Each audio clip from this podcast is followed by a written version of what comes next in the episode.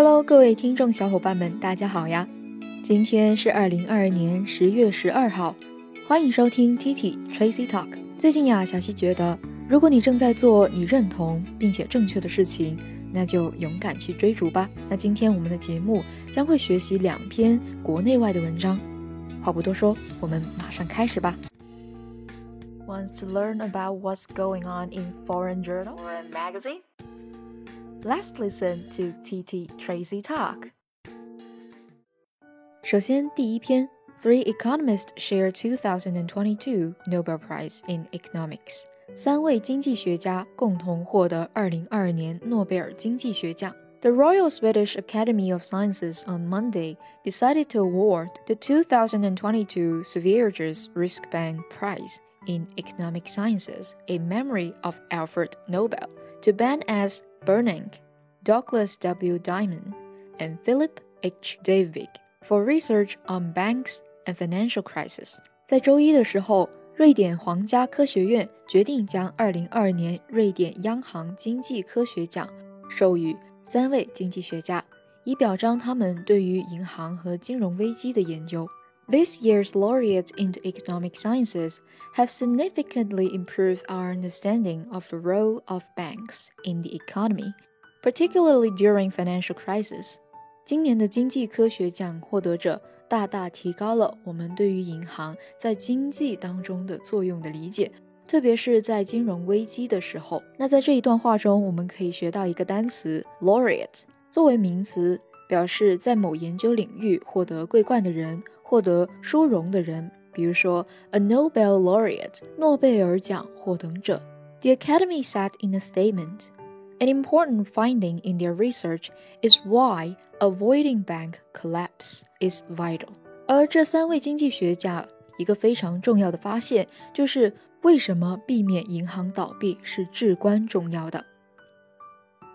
The foundations of modern banking research were laid in the early 1980s by the laureates, whose analyses have of great practical importance in regulating financial markets and dealing with financial crisis, the statement said. 而现代银行业的研究基础，则是一九八零年代初由当初的诺贝尔获奖者奠定的。他们的分析在规范金融市场和应对金融危机方面具有非常重要的实际意义。The laureate insight have improved our ability to avoid both serious crises and expensive bailouts。获奖者的见解提高了我们避免严重危机和昂贵救助的能力。Bailout 我们可以学到，作为名词，表示通常指从经济上的帮助。某人或机构脱离困境这样一种行为。It means the act of helping a person or organization that is in difficulty, usually by giving or lending money. 那这一句话呢，则是由经济科学奖委员会主席托雷·艾林森所说的。In a telephone interview on site, Diamond said, "The news did come as a surprise." 那戴蒙德在现场接受电话采访时就表示，这个消息确实是有点令人意外。Talking about the current situation, he said, "We are certainly much better prepared today compared with the 2008 financial crisis." 那谈到目前的情况，他也有说到，与2008年的金融危机相比，我们当前的准备当然要好得多。He said, "The financial crisis become worse when people lose faith in financial system." and that banks should be prepared to make the financial sector stable。他同样提及到，当人们对于金融体系失去信心的时候，而金融危机就会变得更加糟，银行则应该做好准备，让金融部门保持稳定。而同样，另一位经济学家 Bernanke, born in 1953, is distinguished senior fellow of economic studies at the U.S.-based Brookings Institution.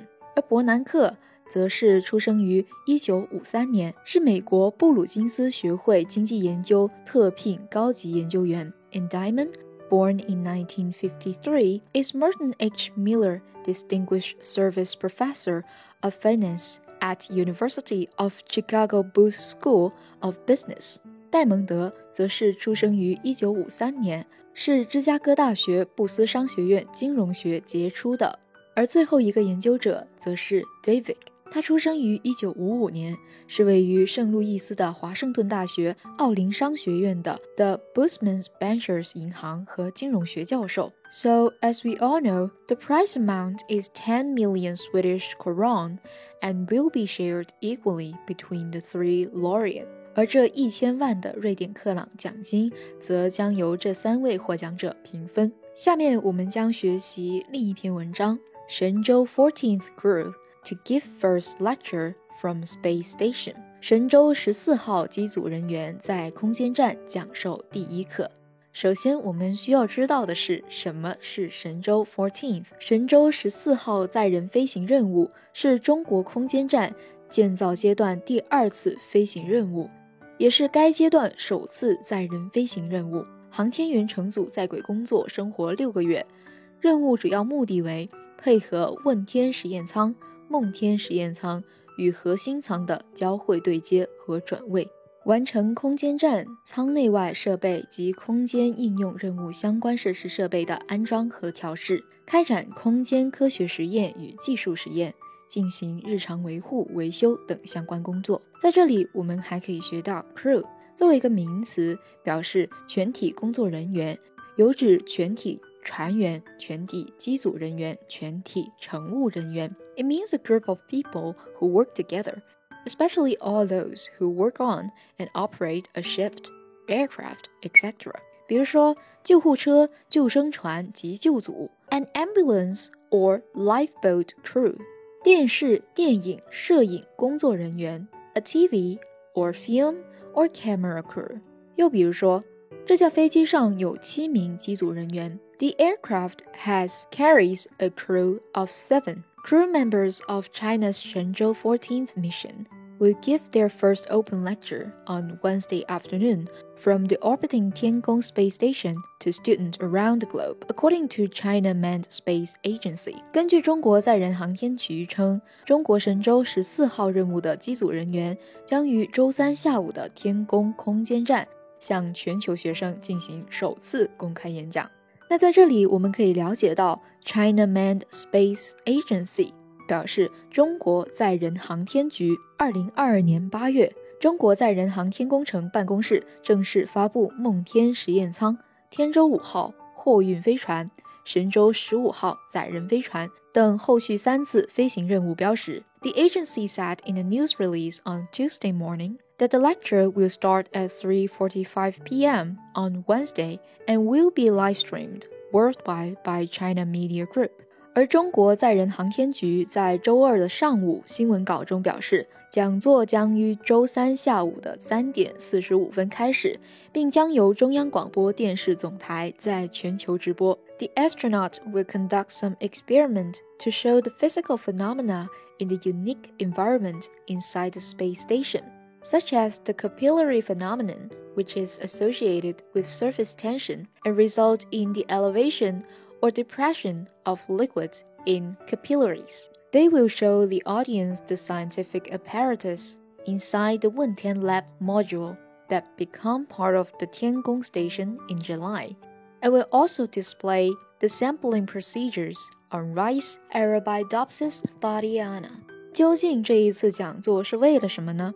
那其实啊，他们是想向观众展示，在七月的时候 那些成为天宫站一部分的问天实验室舱内的科学仪器，还会展示水稻以及拟南芥这些植物的采样程序。They'll show the audience the scientific apparatus inside the Wentian Lab module that become part of the Tiangong station in July. It will also display the sampling procedures on rice Arabidopsis thaliana, a small flowering plant from the mustard family that grow inside the scientific cabin。在这里，我们可以学到 apparatus，表示设备、仪器、装置或者用具的意思。It means a set of equipment or tools or machine that is used for a particular purpose。比如说，a piece of apparatus，一台仪器。举个例子，潜水员们检查了一下呼吸器。The divers checked their breathing apparatus。 同时，它还有其他意思，比如说有指政治机构、组织和机制。 It means an organization or system, especially a political one. 第二个我们可以学到的单词则是 mustard，它表示的意思是芥末、芥子酱。It means a thick yellow or brown sauce that tastes spicy and is eaten cold in small amount, especially with meat. The astronaut encouraged viewers to conduct similar experiments on the ground to observe the disparities between those conducted in the space and on Earth share the agency. 那该机构表示，宇航员鼓励观众在地面上进行类似的实验，以观察在太空和地球上进行的实验之间的差异。这里我们可以学到 disparities。It means a lack of equality or similarity, especially in a way that is not fair，表示不平等、不公平的差异。比如说，the growing disparity between rich and poor，正在加剧的贫富悬殊。the activity will become the third lecture of the Tiangong class series, China's first extraterrestrial lecture series that aims to popularize space science, is said. 该活动将成为天宫班系列的第三讲， 而这个是中国第一个旨在普及空间科学的地外系列讲座。我们可以学到 extraterrestrial. It means coming from outside the planet Earth. 表示地球外的、天外的，比如说 extraterrestrial beings 外星人。